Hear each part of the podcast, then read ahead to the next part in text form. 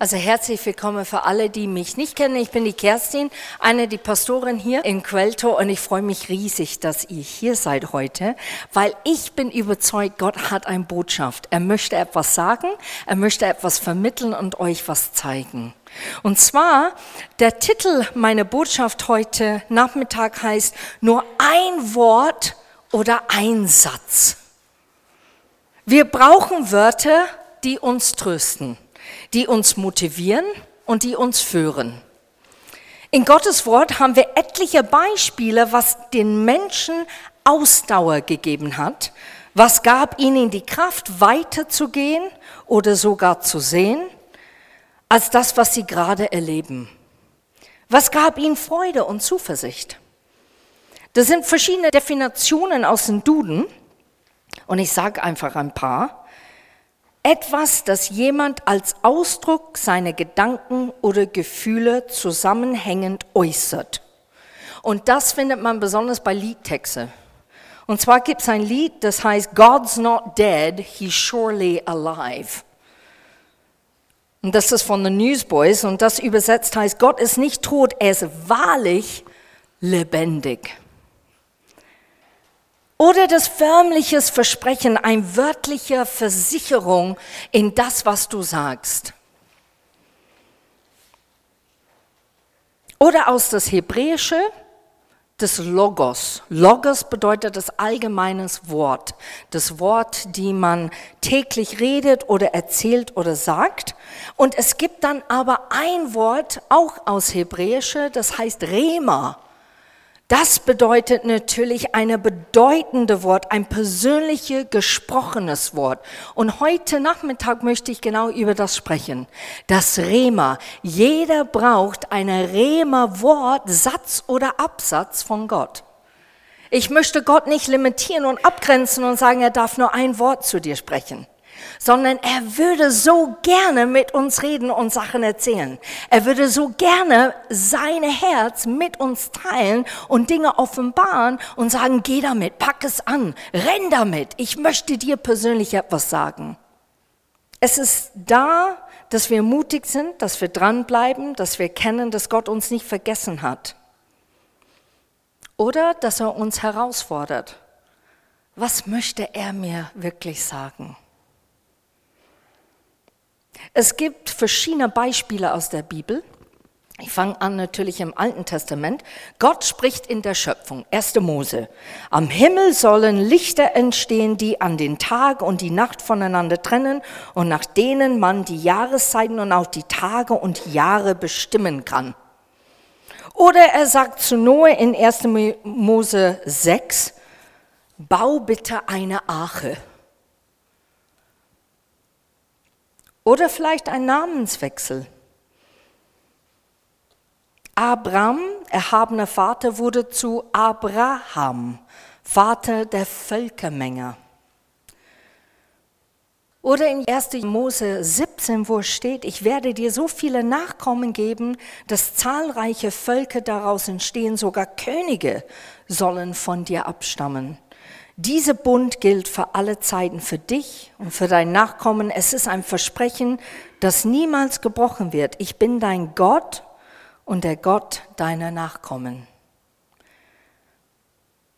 Oder in der Not, Gott spricht zu Hannah durch den Propheten Eli in 1 Samuel 1. Hannah konnte keine Kinder bekommen und da betet sie und flehte den Herrn an. Und es steht, da antwortete Eli, geh getröstet und in Frieden nach Hause, der Gott Israels wird dir geben, worum du gebeten hast. Oder Gott spricht zu Jesaja und zu, äh, über sein Volk. Und er sagt, so spricht der Herr, hab keine Angst vor den Drohungen, die du gehört hast. Lass dich nicht einschüchtern, wenn die Boten des assyrischen Königs über mich lästern. Fürchte dich nicht.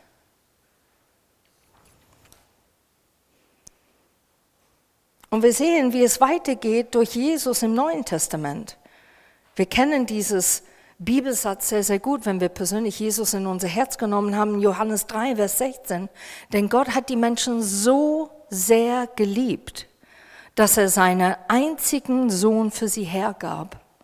Jeder, der an ihn glaubt, wird nicht zugrunde gehen, sondern das ewige Leben haben. Ich liebe dieses im besonders im, im Neuen Testament, weil es mich tröstet, wie menschlich es ist. Und zwar aus Markus 9, Vers 21 bis 24 und steht, der Vater kommt zu Jesus wegen seinem Sohn. Und er sagt, Jesus fragt ihn, wie lange leidet er schon darunter? Und der Vater antwortet, von Kindheit an. Schon oft hat ihn der böse Geist in ein Feuer oder ins Wasser geworfen, um ihn umzubringen. Hab doch Erbarmen mit uns, hilf uns, wenn du kannst. Und ich liebe dieses Satz, wenn ich kann, fragte Jesus zurück. Alles ist möglich, wenn du mir vertraust. Verzweifelt rief der Mann, ich vertraue dir ja, hilf mir doch gegen meinen Zweifel. Und das finde ich so oft, wenn wir eine Umstände oder Situation erleben, wir sagen, Gott, ich, ich will glauben, ich will doch hoffen, ich will auf diesem Wort drauf bestehen und nicht wankeln oder, oder umkippen. Ich will festbleiben auf diesem Fundament. Aber manchmal kommt diese andere Stimme der Zweifel diese Hoffnungslosigkeit plötzlich da drin und sagt, das wird nichts. Warum machst du das alles eigentlich? Das bringt doch gar nichts. Und das ist für mich so tröstlich, wo Gott einfach sagt, ähm, alles ist möglich, wenn du mir vertraust. Oder Johannes 19, Jesus sprach, genau was wir vorher gesungen haben, es ist vollbracht. Mehr braucht man nicht dazu zu sagen. Es ist fertig abgeschlossen. Diese Männer und Frauen glaubten Gott, weil das Wort direkt zu ihrem Herzen gesprochen hat. Jeder wusste, die Worte, die gesprochen worden sind, die waren erfüllt mit Leben und Autorität. Sie hatten eine Auswirkung in dem Leben der Menschen. Und es gibt so viele Beispiele, wo Gott und Jesus zu Menschen sprechen. Meine persönliche Frage an euch heute, welches Wort Gottes brauchst du in deinem Leben?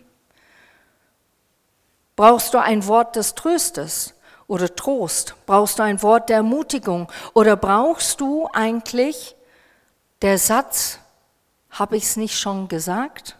Tu es doch. Oder brauchst du so einen Satz, ich bin bei dir?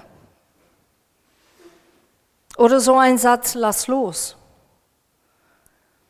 Es gibt verschiedene Sätze und es kann nur persönlich Gott zu dir selber, dass Gott zu dir spricht. Also es geht nicht um jemand anderen in dem Moment, es geht ganz persönlich für dich, nicht um deine Familie, vielleicht geht es um deine Familie, aber es ist ein ganz spezifisches Wort, der direkt in dein Herz und in dein Geist dich erquickt und lebendig macht und immer wieder Hoffnung gibt, weiterzugehen.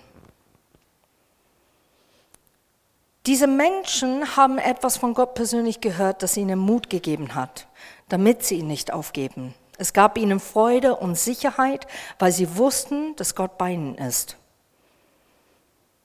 Was ich mir wünsche, ist, dass ihr Gottes Gegenwart sucht. Er möchte mit dir reden, dir ein Rehmerwort schenken oder ein Satz, der dich trägt, ermutigt, motiviert oder dass diese Wort in Erfüllung kommt. Ich möchte, dass ihr aufschreibt, was euch bewegt und welches Rettungswort oder welchen Satz ihr genau zu diesem Zeitpunkt braucht. Ich habe mir das überlegt, ich bringe Zettel und Stifte und wir schreiben das auf, aber ich habe mir gedacht, das reicht nicht. Wir brauchen Gott zu suchen erstmal. Wir brauchen seine Stimme zu hören und zu sagen, was sagst du zu mir persönlich? Und ich habe mir gedacht, vielleicht ist die Frage stets im Raum, ja, wie geht das? Wie macht man das eigentlich? Und ich habe so ein Beispiel. Ich kriege einen Satz, zum Beispiel in meinen Kopf, einen Gedankenstoß, der sagt, suche meine Nähe. So, was mache ich mit diesem Satz? Da gehe ich erstmal in der Bibel suchen. Weil das ist für mich die Quelle auf alle Antworten. Da gehe ich da rein und ich suche Bibelversen, die genau das schildert oder warum Gott das gesagt hat. Und da gibt es zum Beispiel, das sind mehrere Bibelversen, aber ich gebe jetzt nur eine heute. Psalm 27, Vers 8. Ich erinnere mich, dass du gesagt hast, such meine Nähe. Das will ich jetzt tun, im Gebet zu dir kommen. Wie kann ich Gottes Nähe spüren oder erleben? Steht schon in dem Bibelvers. Wenn ich im Gebet zu dir kommen kann. Einen Schritt auf Gott zugehen, indem man es einfach tut. Man wird aktiv. Ich kenne einige Leute, die reden und reden und reden aber die tun nichts. Die e- reden immer noch 20 Jahre später über das, was die immer machen wollten und kamen nie wirklich dazu. Und jetzt aber 20 Jahre später kommen Ausreden dazu. Es wird ergänzt leider negativ. Und Gott möchte, dass wir aktiv werden in das, wenn er uns etwas sagt. Es ist nicht nur in dem Moment eine, eine Stoß des Friedens zu schenken oder ein Schimmer der Hoffnung dir in den Augenblick zu geben, sondern Gott sehnt sich danach, dass er sagt, und jetzt pack dieses Wort oder Satz oder Absatz an und schau einfach, was ich damit meine.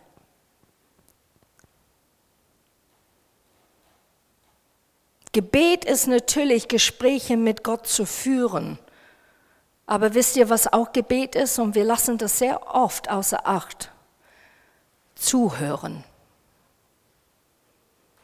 Es ist nicht nur erzählen, was du von Gott hältst und was du denkst und was dir für dich eine Priorität ist.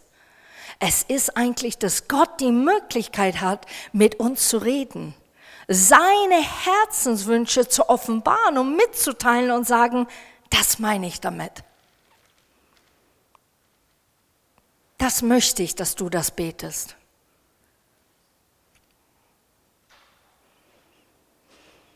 Gottes Wort nimmt dann mehr Raum ein in eure Gedanken und plötzlich wird es dir bewusst, wie Gott ist und wie er dir helfen möchte. Er wird real und echt. Ich glaube, jeder geht durch eine Krise. Ich glaube, jeder geht durch stressige Zeiten oder auch herzreizende Zeiten, Zeiten des Verlustes, des großen Schmerzes vielleicht, sogar Panik bis zu Ängsten. Und ich bin überzeugt, dass Gott uns erreichen möchte, nicht nur emotional. Der ist so gutmütig und so vollkommen und so vielfältig, dass er unsere Emotionen auch erreicht und sagt, es wird gut. Und plötzlich spüren wir und fühlen wir was anders in dem Augenblick. Aber es geht weit hinaus als das. Er möchte nicht nur die Emotionen erreichen in unsere Seele, sondern er möchte eigentlich unser Geist erreichen. Dass unser Geist aufwacht und sagt, hier bin ich. Ich möchte das tun, was du mir gerade gesagt hast. Ich möchte aktiv in Gebet sein, aber auch aktiv in mein normales Leben. Ich möchte daran festhalten und es nicht loslassen und ich lasse mich nicht beehren, was um mich herum geht. Und ich glaube, das ist so leicht zu sagen wenn man mittendrin steckt. Dass man sich nicht beehren lässt von Worte, die gerade verletzt haben, von Umständen, die schauen gar nicht gut aus. Sei es in der Arbeit, du wirst dann plötzlich arbeitslos. Jeder redet davon. Sogar der Chef sagt, wir brauchen ein Gespräch und es wird nicht gut sein. Sagt er und dann gehst du ins Wochenende mit diesem Satz. Oder du gehst damit um dein Leben lang mit dem Satz. Eigentlich solltest du nie geboren sein. Eigentlich warst du nicht eine schöne Überraschung, sondern im Gegenteil, eine schlechte. Und wir haben Jahre damit gelitten. Und du schleppst diesen Satz mit dir dein Leben lang rum mit einer Ablehnung und sagen, okay, ich bin anscheinend absetzbar. Ich bin ein Mensch, der mich übersehen darf. Ich bin ein Mensch, der immer klein gehalten werden soll, weil das muss dann stimmen, wenn meine Eltern immer über das erzählt haben und über mich so geredet hat. Oder jemand sagt zu dir, du bist so cholerisch, du bist immer so zornig, musst immer das letzte Wort haben. Warum musst du immer das letzte Wort haben? Und ich finde es interessant, wenn jemand über dich so redet dann sagst du zurück, muss ich nicht. Dann der andere sagt, musst du doch, dann haben die eigentlich das letzte Wort. Aber man kommt nicht drauf, weil man denkt, ja stimmt, ich muss immer das letzte Wort. Oh, das ist ganz schlimm. Warum ist es schlimm, das letzte Wort zu haben? Es kommt natürlich dran, wie du das rüberbringst, das letzte Wort. Was ist der Inhalt und der Wucht mit diesem letzten Wort? So, und dann sagt Gott, such meine Nähe. Und was macht man dann damit? Man sucht seine Nähe. Man fängt an, über Gott einfach nachzudenken, zu meditieren, über ihn zu preisen und loben und zu sagen, wer bist du? Ja, du bist der Schöpfer. Du bist eigentlich derjenige, der von Anfang bis zum Ende alles kreiert und zustande gebracht hast. Du bist derjenige, dass wenn du sprichst, es geschieht. Du bist allmächtig. Du interessierst dich für die kleinen Dinge und sogar auch für die großen Sachen. Du bist liebevoll und treu und zuverlässig. Und du könntest wirklich Stunden darüber nachsinnen, wie großartig Gott ist. Da gehst du dann so weit, dass du dann sagst, du bist heilig und du bist würdig. Du bist majestätisch. Du bist König aller Könige. Es gibt keine, der ist wie du. Und plötzlich, vielleicht in so einem Moment, spürst du der Gegenwart Gottes. Es kann sein, dass du spürst. Es kann aber auch sein, dass du es nicht spürst. Aber wenn du es spürst oder wenn du in einen Moment kommst, wo du Gott begegnest, dann begegnest du seine Nähe. Du begreifst und verstehst, um was es geht eigentlich, mit Gott plötzlich ein Erlebnis zu haben. Ich finde, wir sind sehr ungeduldig. Ich höre das von manchen Leuten und ich höre das selber von mir, wie ich auch manchmal zu Gott meckere und sage, ich spüre dich jetzt nicht. Das nervt mich. Ich habe dich mal gespürt. Gott, ich würde so gern noch mal so, ne? Dich richtig spüren. Und vielleicht muss man dann forschen, warum man ihn nicht spürt. Vielleicht ist es einfach, weil Gott dich so vertraut und sagt, du kennst mich doch. Du brauchst doch keine Bestätigung immer wieder durch ein Gefühl. Das wäre der höchste natürlich. Oder du spürst ihn nicht, weil du so beschäftigt bist. Du erwartest auf deine Zeit, in deinen Momenten, dass Gott auftaucht. Du gibst ihm nicht den Platz oder den Raum, dass seine Nähe überhaupt reinkommt. Das ist natürlich was Negatives. Und deshalb müssen wir verstehen, warum bedeutet dieser Satz oder dieses Wort oder sogar Absatz von Gott heute Nachmittag, warum, was will Gott mir persönlich sagen damit?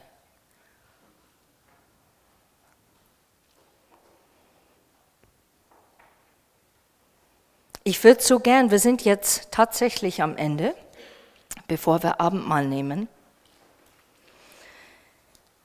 Da sind ein paar Sätze, die ich einfach so rauslesen wird. Und wenn du es möchtest, du musst es nicht, aber wenn du es machen möchtest, schließ einfach die Augen und ich lese diese Sätze und, und vielleicht sagst du einfach, woher, dass du einfach sagst, Jesus, sprich zu mir. Sprich zu mir. Vielleicht hörst du den Satz, alles ist möglich.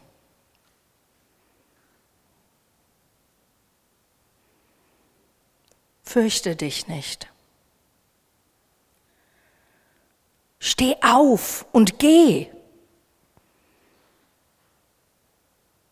Sorge dich nicht. Vertraue mir.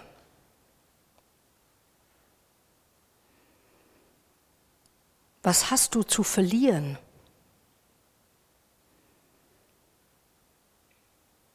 Ich liebe dich.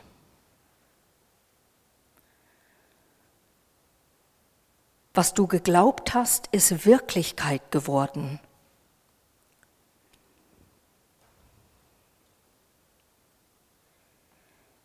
Ich gehe mit dir.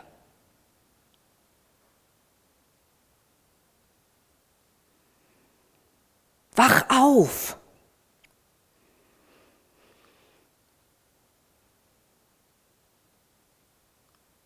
Mein guter und treuer Diener.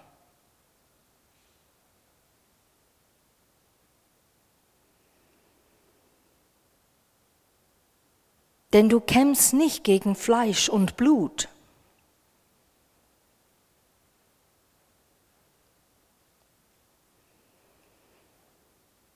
Erkenne, wer du in mir bist.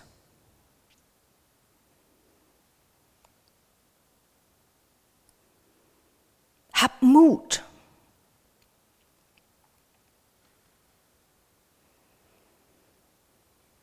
Sei kühn, sei stark, denn ich bin mit dir.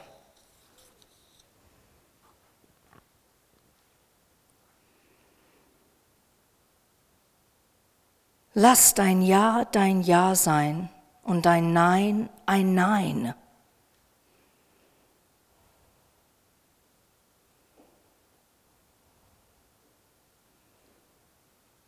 Es ist vollbracht.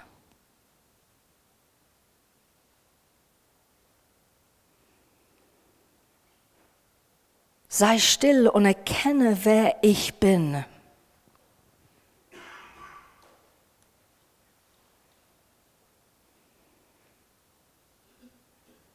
Lasse los.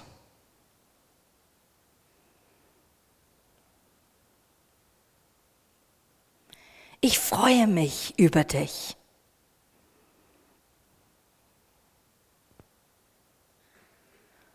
Du hast keine Geist der Angst, sondern der Kraft, der Liebe und des gesunden Menschenverstandes.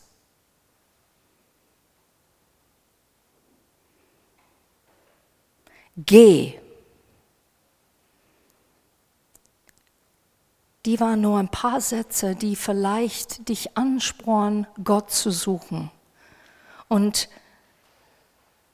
was mein Herz sehr erfreuen würde, ich muss es nicht persönlich wissen, dass ihr einfach diese Woche Gott sucht, dass ihr wirklich ihn sucht und sagt, was möchtest du von mir für diese Saison? für dieses Jahr, für diese Woche, für diesen Moment. Was möchtest du?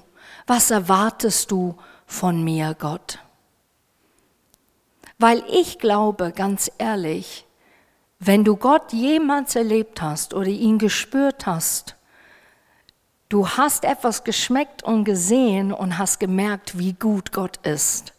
Und die andere Sache ist, wir sind nicht so rebellisch, wie wir manchmal denken. Wir haben eine Sehnsucht, wirklich Gott nachzugehen, ihm zu folgen, gehorsam zu sein, ihn eine Freude machen. Wenn ich Lobpreis mache, dann wähle ich natürlich Lieder aus, die mir gefallen. Und manchmal muss ich mich selber stoppen und sagen, Gott, was gefällt dir diesen Sonntag? Was möchtest du eigentlich hören? Was freust du dich, wenn wir singen?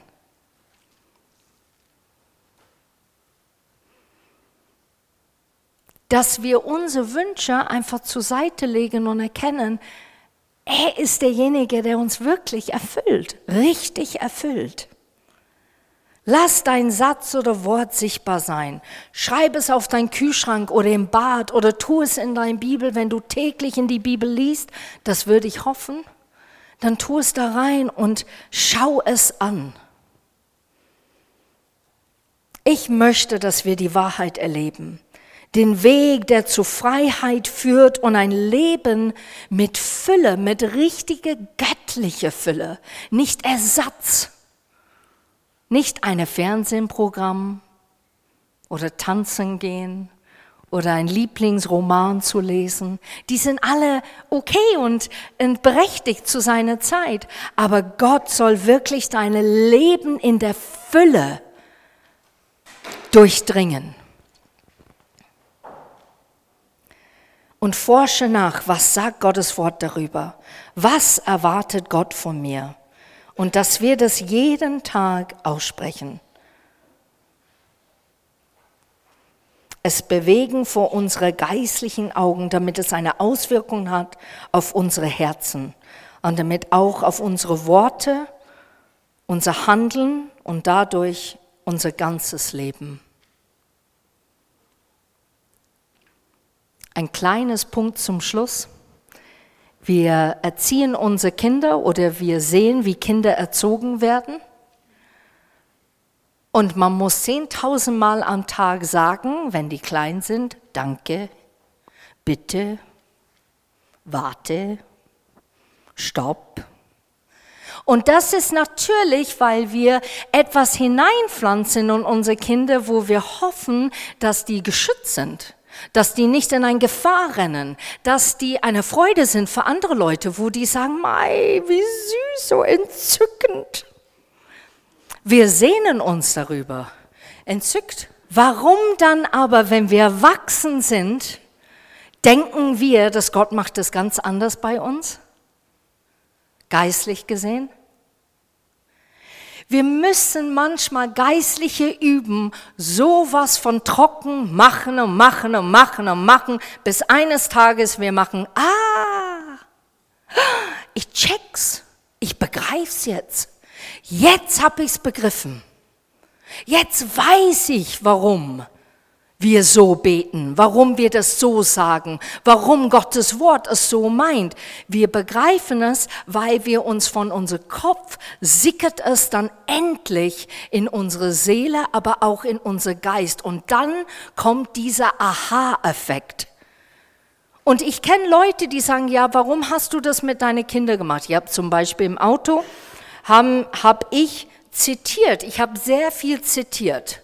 Vater Gott und die Kinder, Vater Gott, ich danke dir, ich danke dir, dass heute ein guter Tag, heute ein guter Tag. Also, dass die wirklich das, und jeder hat gesagt, du, die sind keine Affen, die müssen, die sind keine Roboter, die müssen das nicht alles.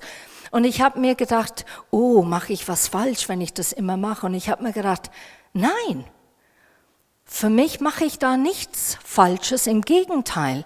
Ich gebe denen ein Werkzeug, wo die momentan nicht gebrauchen können, weil die es nicht alles verstehen. Aber eines Tages, wenn die allein sind zu Hause und die sind erwachsen und das Telefon klingelt, dann sagen die automatisch, Heiliger Geist, führe mich bitte bei diesem Gespräch und heben dann die Kopfhörer hoch. Die gehen weg mit Leute, Jesus, bitte geh mit uns und sei unser Schutz. Lass mich hellhörig sein, wenn ich auf ein Party bin, dass ich deine Stimme höre. Und dann gehen die los. Und das ist für mich das Quintessenz. Wir müssen lernen, manchmal ganz trockene Übungen zu machen, bis dieser Aha-Effekt passiert. So, ich möchte euch ermutigen, gebt nicht auf diese Woche, wenn du vielleicht nichts hörst.